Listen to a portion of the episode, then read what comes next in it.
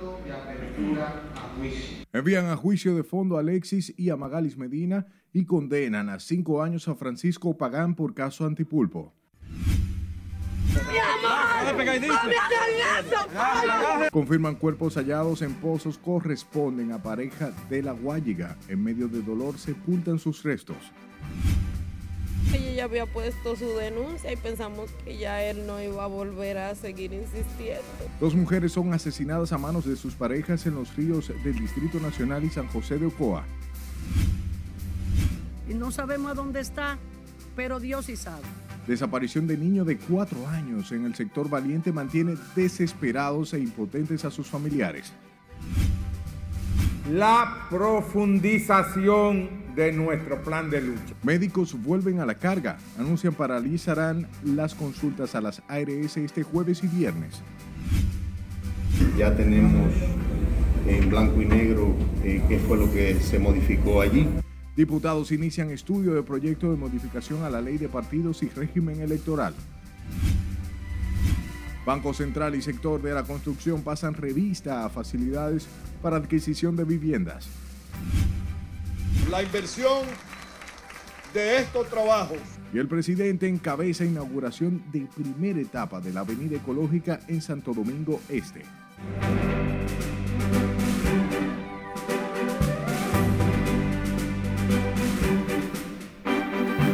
Buenas noches, hora de informarse. Bienvenidos a esta su emisión estelar. Inmediato comenzamos y lo hacemos con el juez del séptimo juzgado de instrucción quien ordenó apertura de juicio de fondo para los hermanos Alexis y Carmen Medina Sánchez y otros 20 imputados por corrupción administrativa en la denominada Operación Antipulpo, alegando que existen suficientes elementos probatorios para que para en una nueva etapa lograr una condena. En la audiencia de hoy, el magistrado condenó a Francisco Pagán y a Esteban Suriel a cinco años de prisión suspendidas por haber llegado a acuerdos con el Ministerio Público. María Ramírez trabajó el tema y nos trae la historia.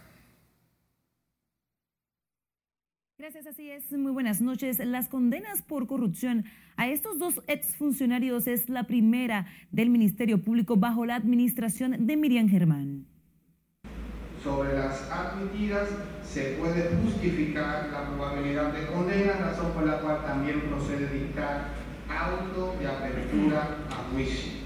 El juez David Timoteo Peguero adoptó la decisión al considerar que la acusación tiene fundamentos y pruebas suficientes para lograr una condena de los imputados en un juicio de fondo. Alexis y Carmen Magali Medina Sánchez, Fernando Rosa, Huáscar Bernabet, José Dolores Santana, Freddy Dargo, son parte del grupo de imputados que pasan ahora a un juicio de fondo, acusados de estafar al Estado por más de 5 mil millones de pesos. En lugar de ser un sedazo, un filtro de la acusación del Ministerio Público para no enviar a juicio, sino al lugar por falta de fundamentos y de pruebas, como en el caso particular es, en este caso, se trata de un filtro que está lamentablemente dañado, que es un filtro tapado y que es un filtro que simplemente sirvió de endosatario del Ministerio Público. Un plan mediático de presionar el sistema judicial, presionando y cuestionando al sistema de justicia cada vez que le varían la medida. Eh, ustedes se imaginan la presión que tiene ese juez con 35 años, demasiado valor ha tenido él, que le excluyó, por ejemplo, admitió el Ministerio Público, eh, pone un testigo, la encargada de compra y contratación para los representantes del Ministerio Público y los abogados del Estado, esto es una muestra de la fortaleza del expediente que consta de más de 3.000 páginas y 2.000 pruebas. La forma como nosotros construimos este y todos los casos es para que existan condenas en juicio.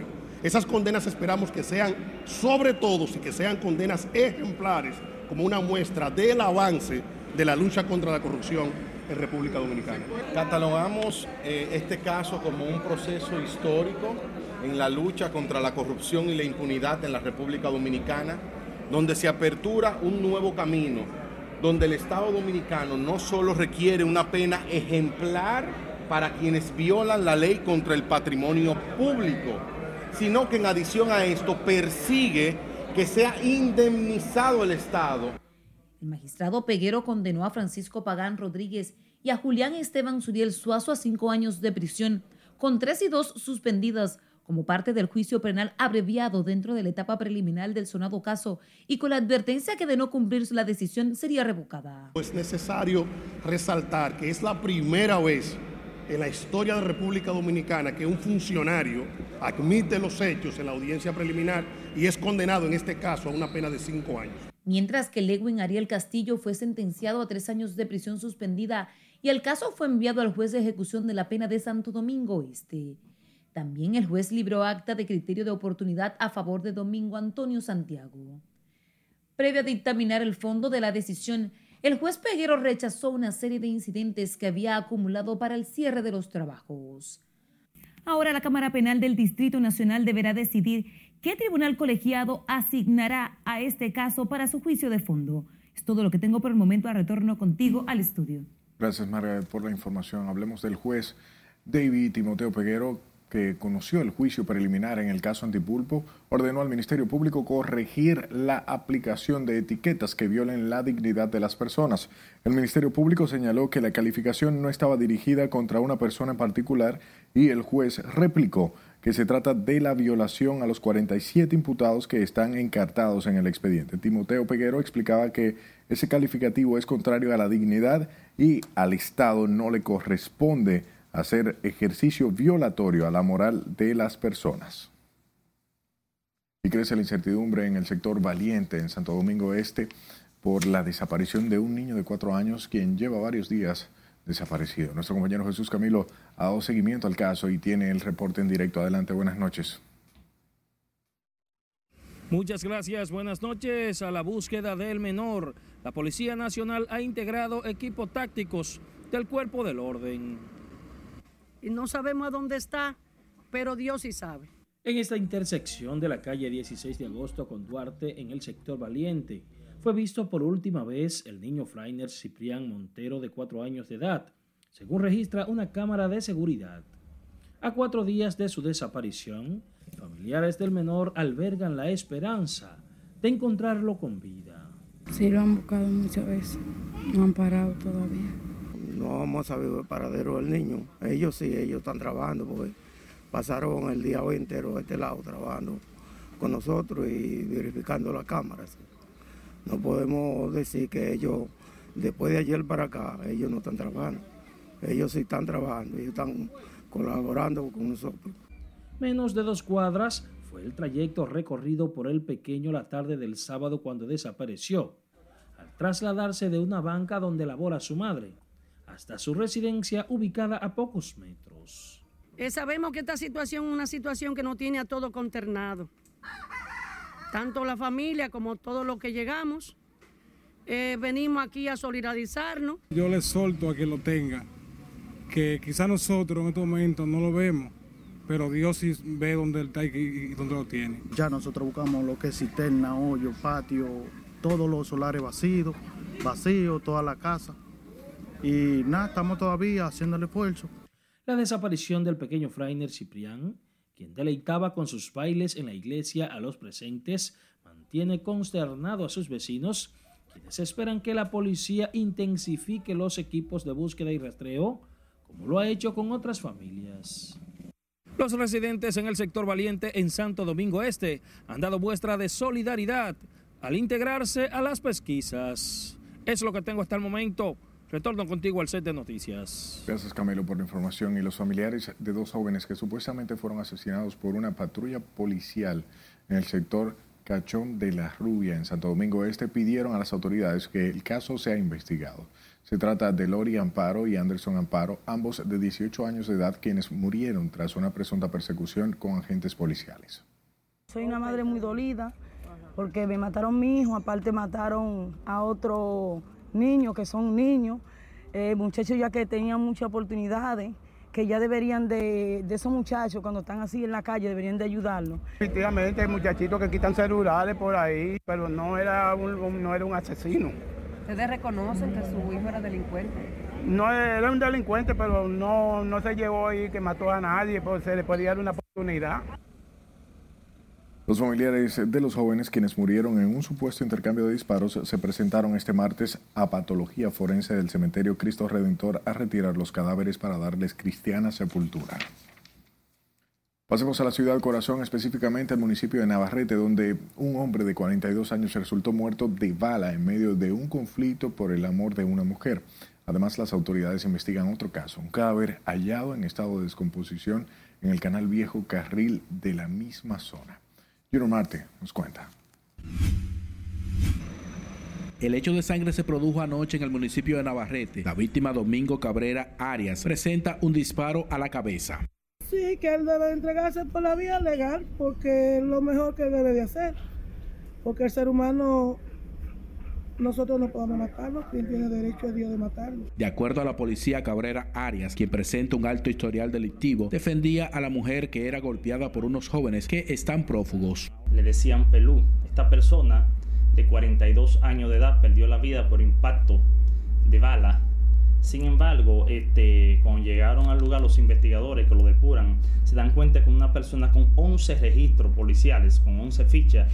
No obstante, los hechos ocurrieron de la siguiente manera. Una discusión entre ellos por motivos pasionales. Los involucrados son Stalin Leonel, alias Niño, y Luis Miguel López Valga, por lo que se le hace un llamado tanto a Stalin como a Luis Miguel para que se entreguen por la vía correspondiente. Mientras en otro hecho, las autoridades investigan el hallazgo de un cadáver recuperado de las aguas del canal Viejo Carril. De aproximadamente una estatura de 5 o 6, eh, se desconoce hasta el momento la identidad de dicho cuerpo.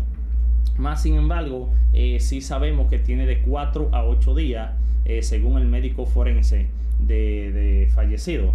Ambos casos se producen en menos de 24 horas en Villa Bisonó, Navarrete. En Santiago, Junior Marte, RNN. Las autoridades apresaron tres personas que habían sido sorprendidos rebandando retrovisores, robándoselos de los vehículos en el municipio de Baní, provincia Peravia. Los detenidos son Luis Cabral Encarnación, residente de Almarrosa, Santo Domingo Este, Judith Mercado Cuevas, que reside en Barahona, y Starling Mercado Belliard, residente en la zona oriental. Los sospechosos se desplazaban en un carro marca Hyundai Sonata color gris y se ocupó 21 espejos de retrovisor y 19 protectores, dos ribetes, tres celulares y más de 7 mil pesos en efectivo. Recuerde mantenerse informado en nuestra página web rnn.com.de, al igual que la red de su preferencia. Solo debe buscar nuestro usuario, arroba noticias rnn. Sus denuncias son importantes. Por ello, envíalas a este número de WhatsApp 849-268-5705 y también estamos en podcast. Estamos en Spotify, Apple Podcasts y Google Podcasts como Noticias RNN. Alegre, trabajadora. Es tiempo de nuestro primer corte de la noche. Al volver, hombre mata a su pareja en los ríos y luego se suicida. Además, en medio de dolor sepultan pareja de esposos encontrados dentro de un pozo séptico en los Alcarrizos. Y fallece turista mientras se recreaba en Playa Cabeza de Toro. Ya regresamos.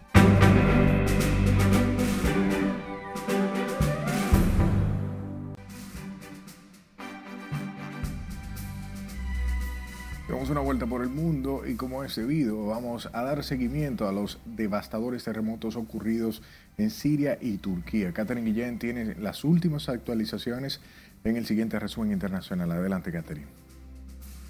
Gracias, muy buenas noches. Los equipos de emergencias trabajan contra el reloj para rescatar a cientos de personas que continúan atrapadas bajo los escombros en las zonas afectadas por los terremotos. Los devastadores terremotos de este lunes han elevado la cifra de muertos a más de 7.200, de los cuales 5.434 se han registrado solo en Turquía, donde también se contabilizan más de 31.000 heridos. El recuento total en Siria señala que en este país han muerto 1.832 personas y otras 3.849 han resultado heridas. Seguimos con el tema entre las ruinas de un edificio de Yindires, una localidad en el noroeste de Siria muy impactada por el sismo. Los socorristas encontraron a una bebé nacida bajo los escombros y todavía unida con el cordón umbilical a su madre fallecida. Esta recién nacida es la única integrante de su familia que sobrevivió al terremoto. Su padre, su madre, sus tres hermanas, su hermano y su tía, todos fallecieron al derrumbarse el edificio de cuatro plantas en el que vivían.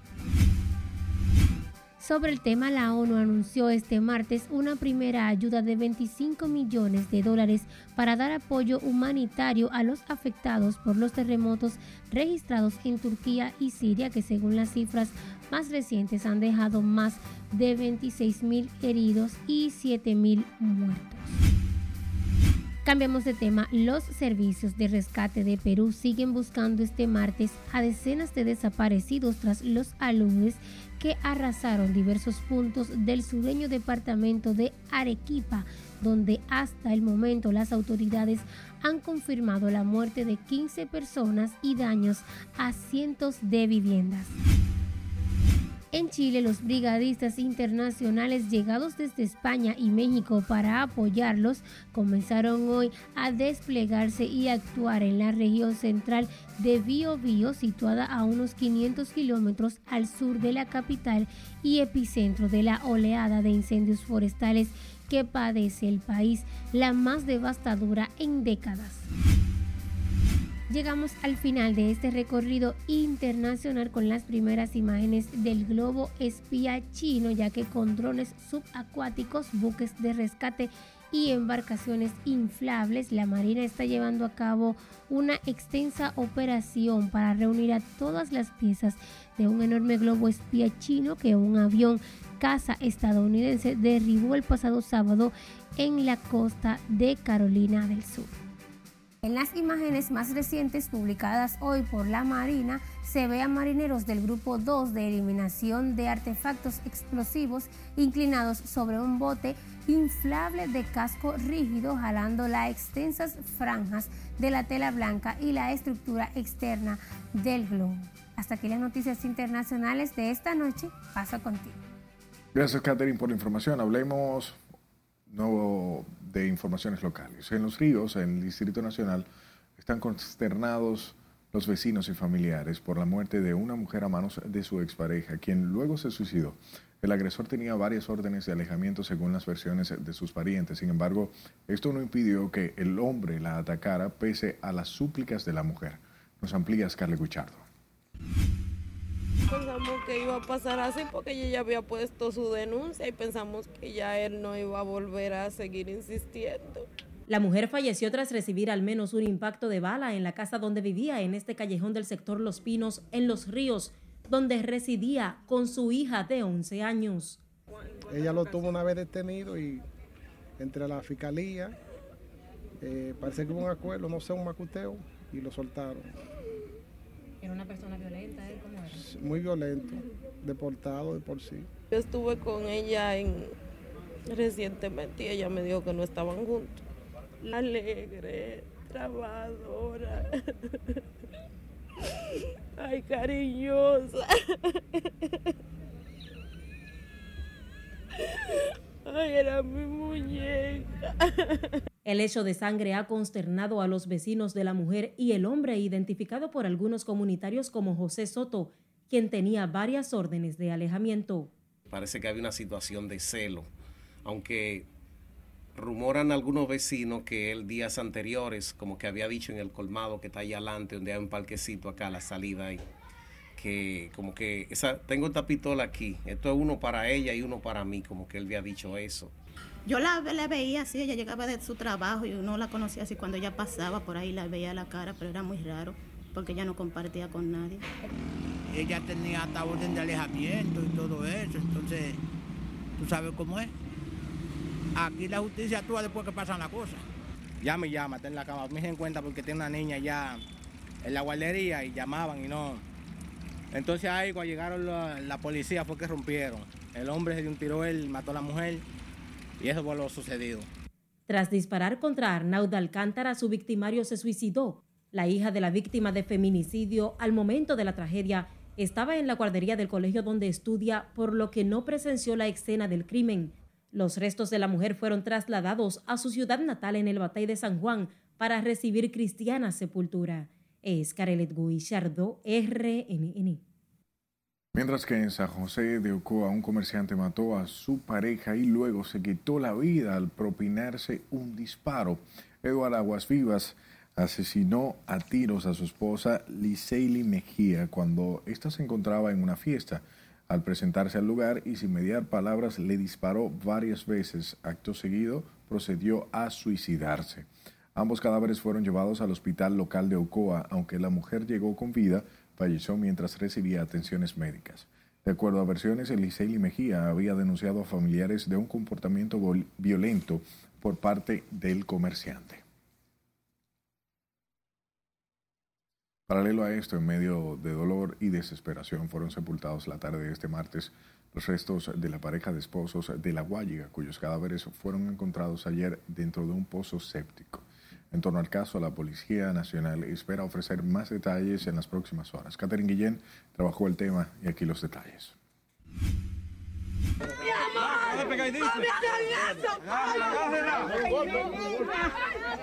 La pareja de esposos fue sepultada en cementerios diferentes. Las manifestaciones de dolor eran evidentes y en ambos sepelios el clamor de justicia era el mismo.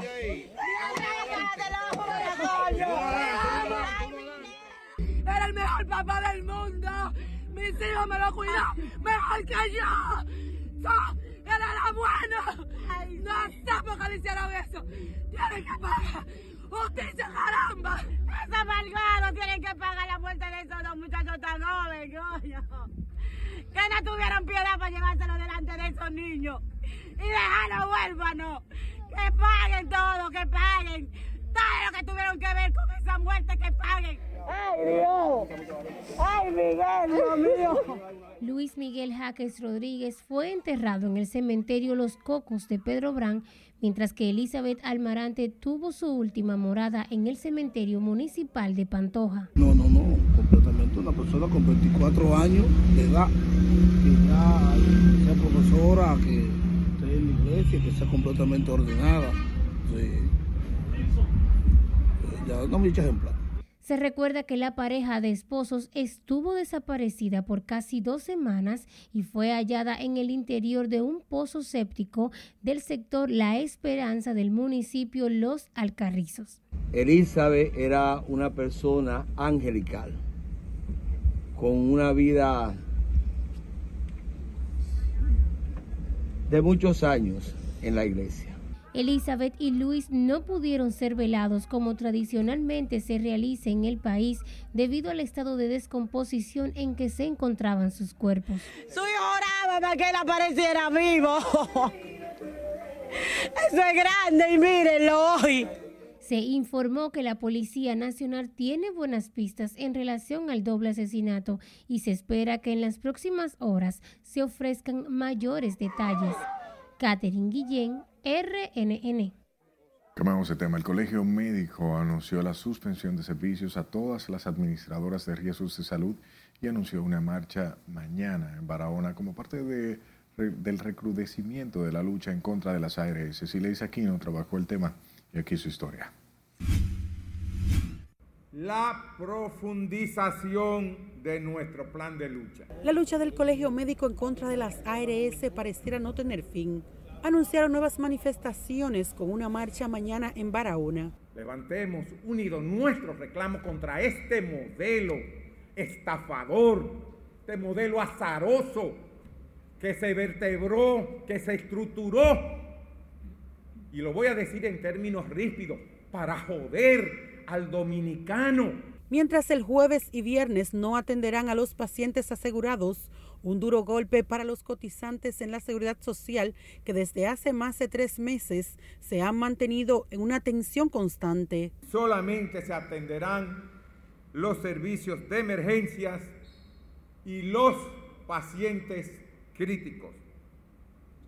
Estos paros irán escalando en los próximos días e incluirán los planes privados de dichas intermediarias. Peor situación atraviesan los afiliados a las seis administradoras de salud como Mafre y Universal, suspendidas casi al inicio del conflicto que mantienen los calenos por la ampliación del plan básico, cobertura en medicamentos igualación de tarifas y otras demandas.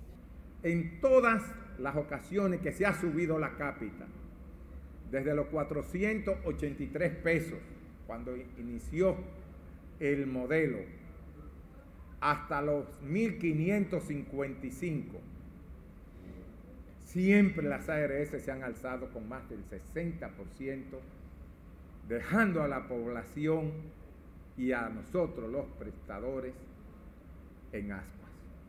Con el nuevo plan de lucha anunciado por los gremios, son impactados unos 18 mil prestadores y más de 4 millones de cotizantes.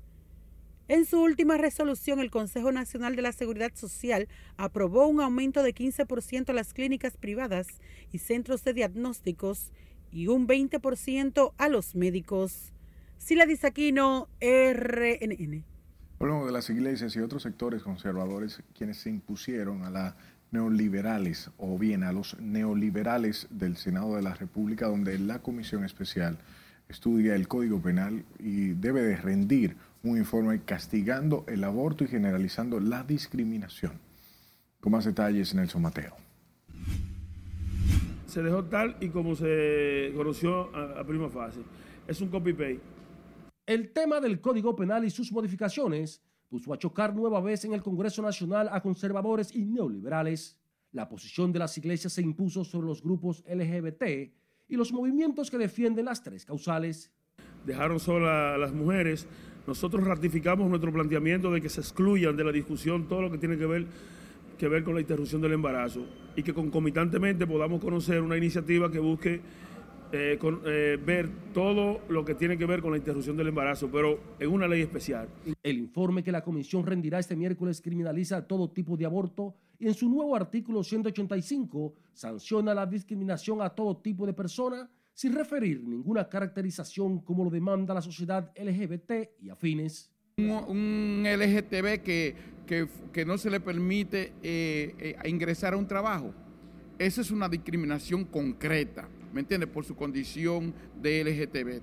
Una persona porque tenga un peinado raro, que no le permitan entrar, o porque sea de color negro, como me ha pasado a mí, que me han discriminado, que he llegado ahí, me sientan en un sitio y entonces permiten que venga un blanco y, lo atiendan primero. Eso es discriminación por raza. Y, es, y aquí existe eh, en algunos estamentos este asunto. Una persona que esté mal vestida la discriminan por otro que esté bien vestido. Entonces, todos esos hechos que son concretos, que son concretos, deben de ser tipificados en un código penal. Pero en el Senado de corriente mayoritaria conservadora están dispuestos a pasar la norma penal, tal y como lo recomienda la Comisión Especial. Pero tenemos que estar claros de que la sociedad dominicana necesita un nuevo código y nosotros tenemos que hacer todo lo humanamente posible para que ese código se apruebe. En la Cámara Baja, el presidente de la Comisión de Justicia dice que a pesar de la premura, ellos revisarán cuidadosamente lo que llegue del Senado. Confiado y seguro de que vamos a dar un código penal. Si llega a nuestra comisión, el informe saldrá. Y esperemos que el Pleno, porque es necesario, el código penal es más que un artículo, es más que un tema que sea importantísimo, ético, religioso, es mucho más que eso. Y hoy no estamos combatiendo la delincuencia como se debe. Hoy no estamos castigando la corrupción como se debe. La normativa penal y su informe serán conocidos en el Senado de la República este miércoles, una propuesta que contiene severas sanciones contra los violadores sexuales, secuestro, la corrupción, el abuso y uso del ácido del diablo y otros 60 nuevos tipos penales. Nelson Mateo, RNN. Y un turista de nacionalidad canadiense falleció y otros fueron rescatados luego de que el bote en el que se recreaban se hundiera en el área de los arrecifes de la playa Cabeza de Toro. El turista falleció, fue identificado como James Gordon William, de 40 años de nacionalidad canadiense. Junto al extranjero en la embarcación iban el capitán Brenis Calcaño, dominicano, y los también turistas canadienses André Rondeau y Wayne George Wood, John Francis Joseph, quienes fueron rescatados por las autoridades y llevados a un centro de salud en Punta Cana. Que comunica con la autopista del Nordeste. Es momento de otra pausa comercial. Al regreso, presidente Luis Abinader inaugura tramo de la avenida ecológica.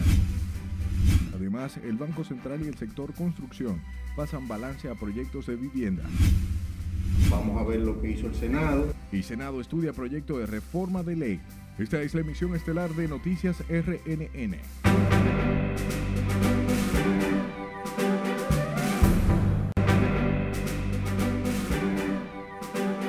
Gracias por darnos su tiempo. Hablemos del presidente Luis Abinader, quien dejó inaugurado este martes la primera etapa de la Avenida Ecológica, proyecto vial que ha sido catalogado como el más importante de Santo Domingo Este y cuya inversión de más de 400 millones de pesos pues se ve en esta edificación. Nuestra compañera Ana Luisa Peguero nos amplía. La inversión de estos trabajos la primera etapa de la avenida ecológica conectará desde Ciudad Juan Bosch hasta la intersección con la autopista de Samaná, lo que agilizará el tránsito vehicular y tendrá un impacto para toda el área metropolitana del Gran Santo Domingo. Y es que con la extensión de esta avenida ecológica que comunica con la autopista del Nordeste o Juan Pablo II a través de un elevado y de un distribuidor que sirve para constituir un circuito vial con la avenida Circunvalación de Santo Domingo.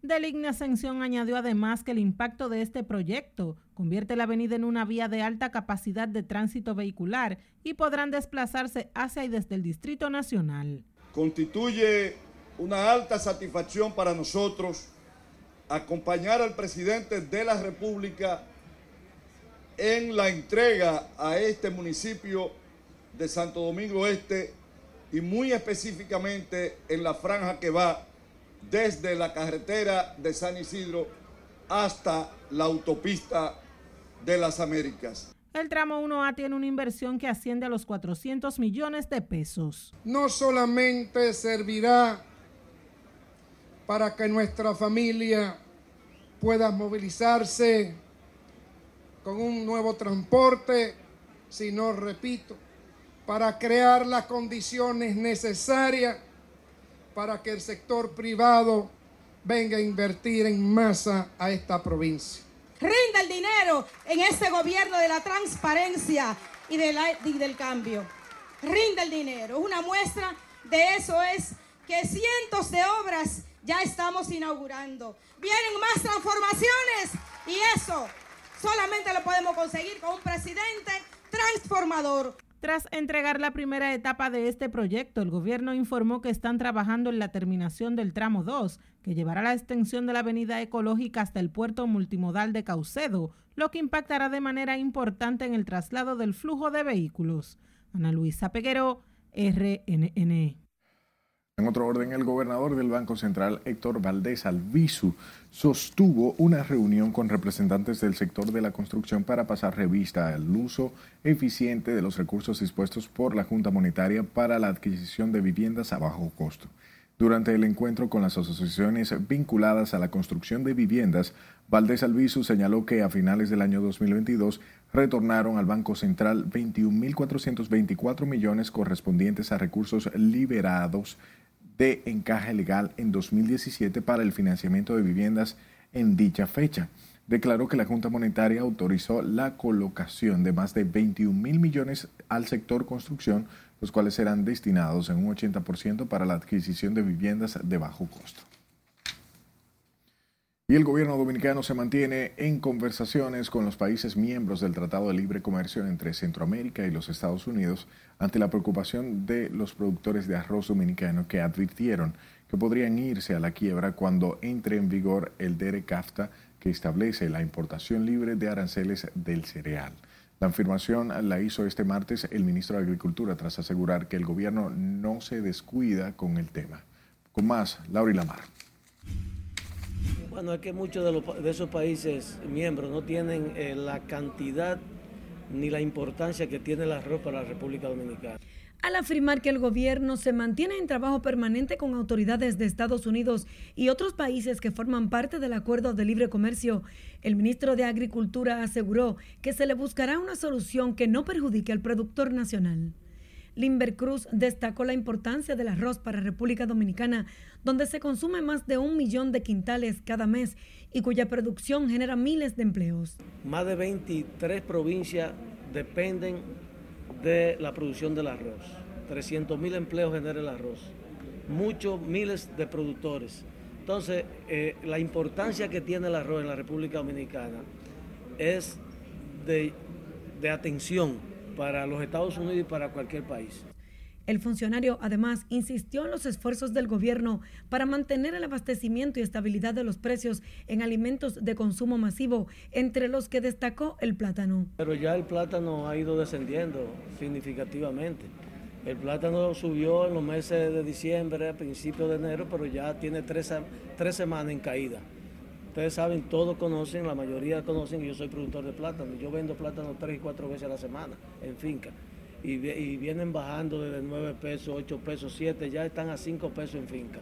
Los arroceros habían informado su temor al impacto que tendría en el sector la entrada del DERECAFTA y advirtieron que podría afectar la producción local. República Dominicana es signataria del Acuerdo de Libre Comercio con Estados Unidos y Centroamérica, que contempla, entre otros puntos, importaciones libres de aranceles desde el territorio estadounidense a partir de enero del 2025. Laurila Mar, RNN. Y todo está listo para la realización mañana miércoles del Foro Internacional de Innovación Pública bajo el lema presente y futuro de los servicios públicos de República Dominicana que se celebra por primera vez en el país y que encabezará el presidente Luis Abinader. Así lo informó este martes el ministro administrativo de la presidencia, José Ignacio Paliza, donde explica que el magno evento se desarrollará con la participación de más de 500 personas del sector público y privado.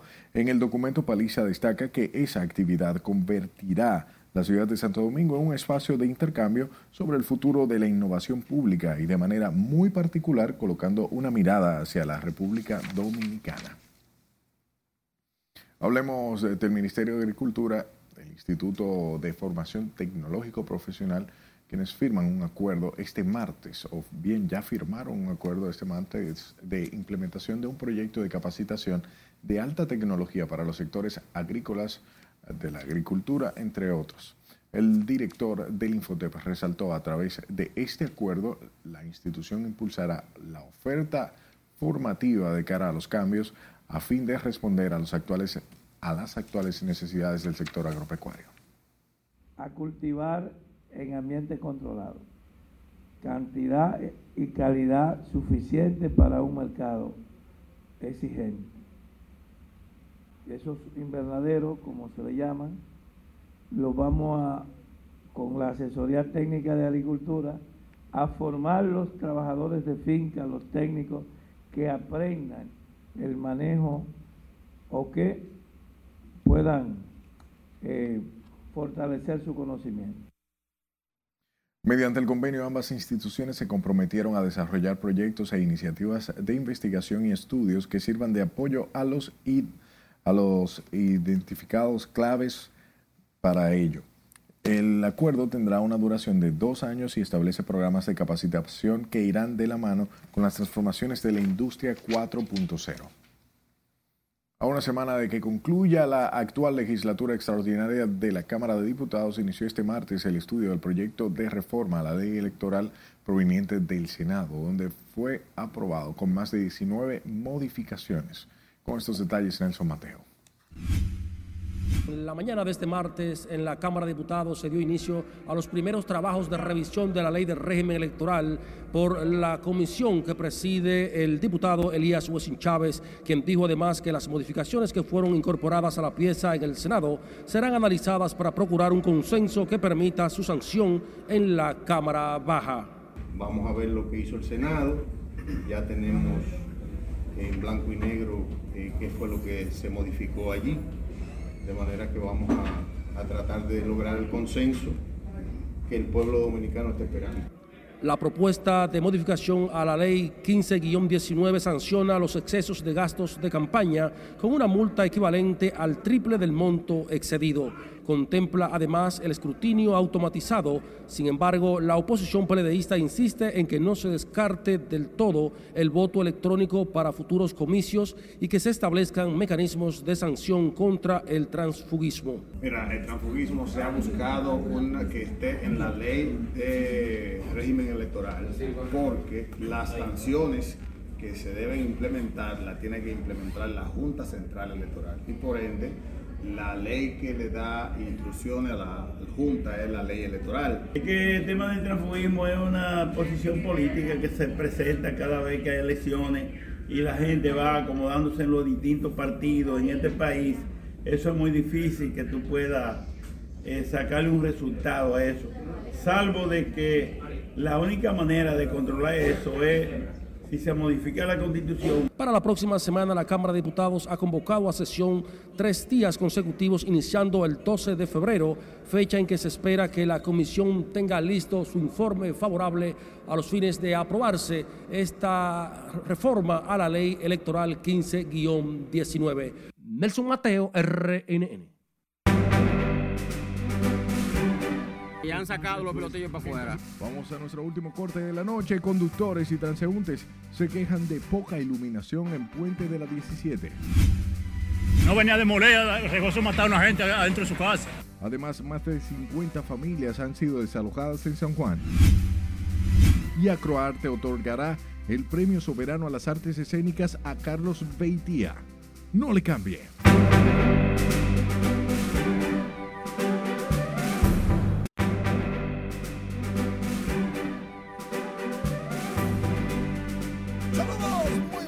Iniciamos la entrega deportiva en la serie del Caribe, eso sí, agolpeados pero vivos. Colombia derrotó a República Dominicana de manera contundente, le hizo musaraña, le sacó la lengua, le dijo pidechele. Los colombianos derrotaron a los Tigres del Licey de República Dominicana 11 carreras por una y de manera contundente. Los colombianos se acercan a las semifinales. Ahora tienen marca de 4 y 2 y solamente tienen que mantenerse ganando. No están seguros, pero están más adelantados que los dominicanos, que tienen un récord de 3 y 3. Hablando de otro equipo que está como República Dominicana, casi casi adentro, casi casi afuera. Puerto Rico dejó en el terreno a los cubanos, a los agricultores, le ganó cuatro carreras por tres y mejoran su récord a 3 y 3 restando una fecha. Puerto Rico avanza si le gana a México que no va a jugar con nadie. Hablando de México, derrotó a Panamá 2 por 1 y avanzó. El único equipo que aseguró su participación en la ronda semifinal. México, cinco victorias, una derrota. Y van a jugar con la banca. Y Puerto Rico va a tener chance. Mientras tanto, Curazao busca un cuádruple empate en el tercer lugar. está ganando en la parte baja de la séptima entrada 6 por 5 a Venezuela. Venezuela tratando de regresar estas son las posiciones. Si hay un cuádruple empate en el tercero, Dominicana tiene que ganarle a Curazao para avanzar. Puerto Rico avanza con, ganándole a México y Venezuela. ¿Y ya para qué? Venezuela jugará con Colombia y ahí el que gane igual avanza. Así las cosas. Mientras tanto, el Comité Olímpico Dominicano dijo que tiene un problema económico inmenso, están en números rojos, prácticamente en bancarrota, pero no lo pongamos tan mal. Simplemente para recuperarse del déficit van a tener que ser austeros y van a desvincular a varios empleados y van a dejar de gastar en algunos aspectos del día a día para poderse mantener a flote en la NFL. Atención, Pat Mahomes, J. Hortz de Filadelfia, primeros afroamericanos en enfrentarse en el Super Bowl como quarterbacks o maricales de campo. Es el duelo de más juventud en el Super Bowl 57, pero de paso, ¿ah? a Isa Pacheco de New Jersey, padres dominicanos, estará en el Super Bowl con los Kansas City Chiefs. Pacheco es wide receiver o receptor y es un estelar en este equipo. O sea que los dominicanos estaremos atentos a este Super Bowl. Pero algo más importante que todo esto es que va a ser interesante con Rihanna, ¿verdad? Pero Hortz contra Mahomes, ellos dos son los principales candidatos para ser jugadores más valiosos. Y también entonces están peleando en el Super Bowl. La última vez que un jugador más valioso ganó el Super Bowl fue en el 1999 cuando lo logró Kurt Warner con los San Luis Rams, o con los Rams, no eran San Luis. Pero bien, hay problemas. ¿Con quién? Prende las velas. Dominicana tiene que ganar este miércoles a Curazao, porque si no,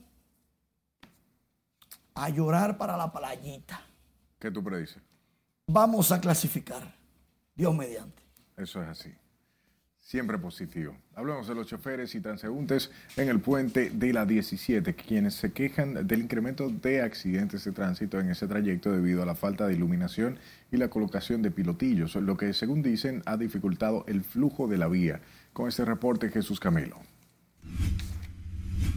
Los consultados aseguran que son frecuentes los accidentes que ocurren en este puente de la 17, lo que atribuyen a la mal colocación de pilotillos y falta de alumbrado eléctrico. Sí, son frecuentes los accidentes, mayormente en todas ocasiones. Ah, por los pilotillos sí, claro que sí, y han sacado los pilotillos para afuera. informaciones y estos nosotros. Hemos conversado. Eh, a veces sí, a veces no. Otros aseguran las colisiones que se producen en el puente de entrada desde el Distrito Nacional a Santo Domingo Este y viceversa ocurren por falta de educación vial de los conductores. No sé si por la falta de iluminación o por la imprudencia, no lo sé. Pero, imagino que, que debe, debe, debe incidir eso. De motores que se traigan ahí, se traigan a los pilotillos, que tienen que arreglar eso. Y se tiran del puente cada rato. No, no, no, que pongan la luz, que pongan, que pongan las iluminaciones, claro, para que se vea bien. Exigieron además la colocación de verjas perimetrales en la margen sur del puente para evitar que personas con problemas mentales se lancen del mismo. Jesús Camilo RNN.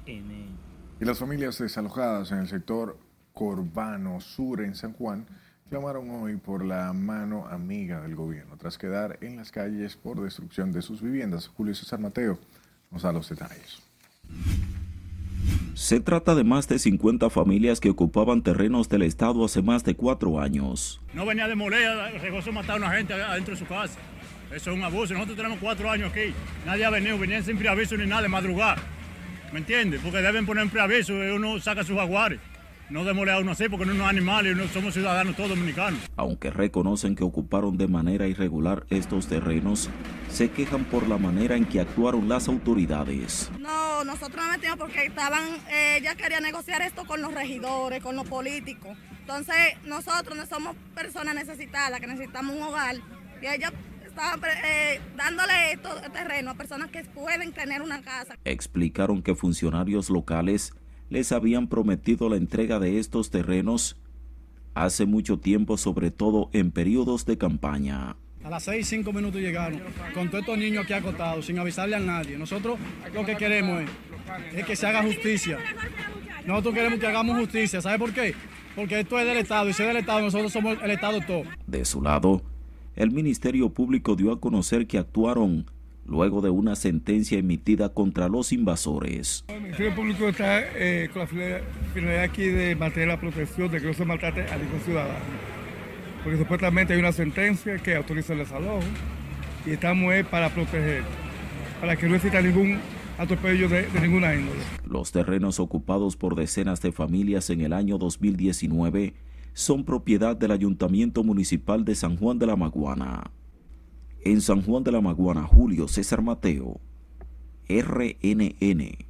Sepa que Seguro Sura lanzó este martes su plan de formación y reconocimiento del 2023 para dar a conocer a los asesores y ejecutivos de la empresa aseguradora los nuevos lineamientos y estrategias que lideran las actividades formativas y comerciales en este año. Gabriel Mancebo, director comercial de Seguros Sura, dijo que con este tipo de iniciativas buscan mejorar la calidad a los servicios que ofrecen a sus clientes y corredores a través de distintas herramientas.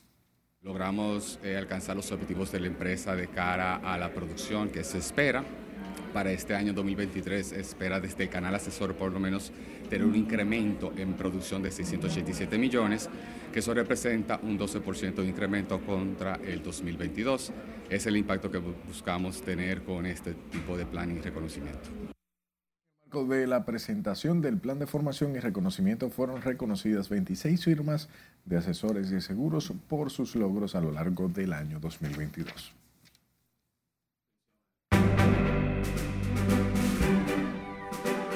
Acroarte anuncia nuevos reconocimientos y se realiza la primera edición de Dominicana Music Week estas y otras noticias nos amplía nuestra compañera Ivonne Núñez. Buenas noches, Ivonne. Muy buenas noches. Como bien adelantas, Acroarte anunció que entregará el Premio Soberano a las Artes Escénicas a Carlos Beitía. Conozcamos más detalles a continuación. La carrera del talentoso profesor, coreógrafo y bailarín clásico Carlos Beitía será reconocida con el Premio Soberano a las Artes Escénicas que otorgará la Asociación de Cronistas de Arte el próximo 22 de marzo. Beitía, actualmente director general del Teatro Nacional, sumará a su larga lista de reconocimientos que incluye 34 nominaciones al Premio Soberano y un total de 14 estatuillas.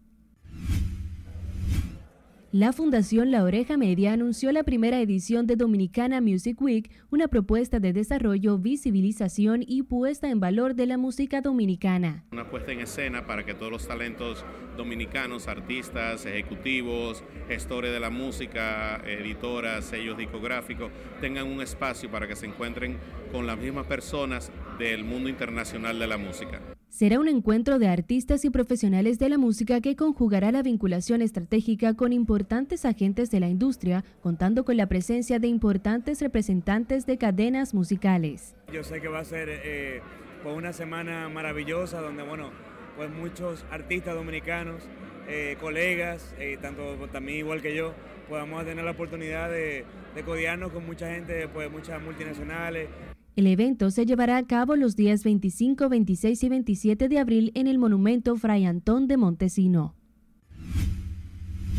Gracias a Dios salió todo súper bien. Luego de ser sometida a operación en la cabeza al caerse de su cama mientras dormía, la comunicadora Dafne Guzmán reapareció en sus redes sociales para agradecer. Daphne resaltó que estuvo varias semanas sin el uso del celular y en descanso total por recomendación médica, pero que pronto se reintegrará a sus labores. El cantante mexicano Pablo Montero fue denunciado por el presunto abuso sexual a una mujer en Chiapas según la Fiscalía General del Estado. La autoridad detalló también que tras presentarse la denuncia siguieron con el proceso de la investigación del lugar, mientras que Montero no se ha pronunciado al respecto.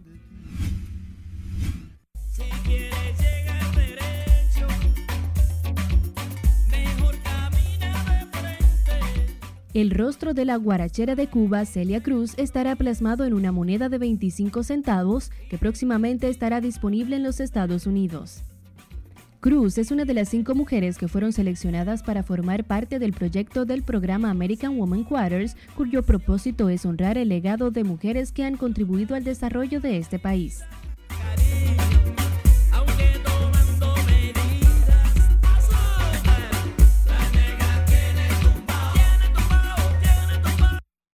El sitio web oficial dijo, bueno, y mostrará el diseño a mediados de este año y ya será oficial el próximo año. Hasta aquí diversión, que pasen un feliz resto de la noche. Muchísimas gracias y bueno, y por todas estas informaciones y las gracias siempre a usted por su atención. Pase buenas noches.